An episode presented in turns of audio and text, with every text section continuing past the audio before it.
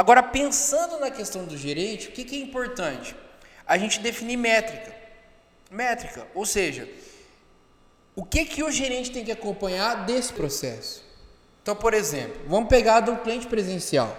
Uma das coisas que é muito importante é você saber a quantidade de venda executada. Então, de cada atendimento do vendedor, quantos eles converteram em resultado, em venda mesmo. Então, se entrar 10 clientes na loja e desses 10 clientes, qual que é a quantidade de clientes que conseguiu fazer e executar a venda?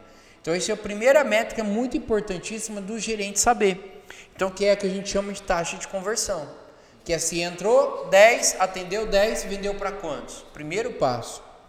O segundo passo, que é muito importante a gente ensinar, é a questão do que? Se vendeu, será que conseguiu vender quanto para aquele cliente? Que é o ticket médio que é assim que você consegue adicionar e ver se a venda que foi feita também, mesmo se convertida, se foi convertida a quantidade máxima que poderia ter sido feita. E nesse ticket médio, ele vai acompanhar a métrica e conseguir perceber. Perceber até a diferença de um vendedor para outro, ensinar isso ele ter essa percepção. Porque às vezes um vendedor ele vende, atende 10, vende para 3, mas ele vende com ticket médio alto.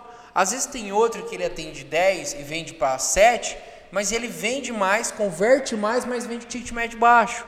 Então ali ele consegue perceber que não é só a quantidade de conversão, mas é o quanto vende para cada cliente. Então é entender essa, essa média, porque aqui nesses dois pontos, por exemplo, você consegue entender na taxa de conversão se a situação de descobrir a dor dele, se você conseguiu sanar essa dor, converte. E se você conseguiu fazer venda adicional, o ticket médio vai ser maior.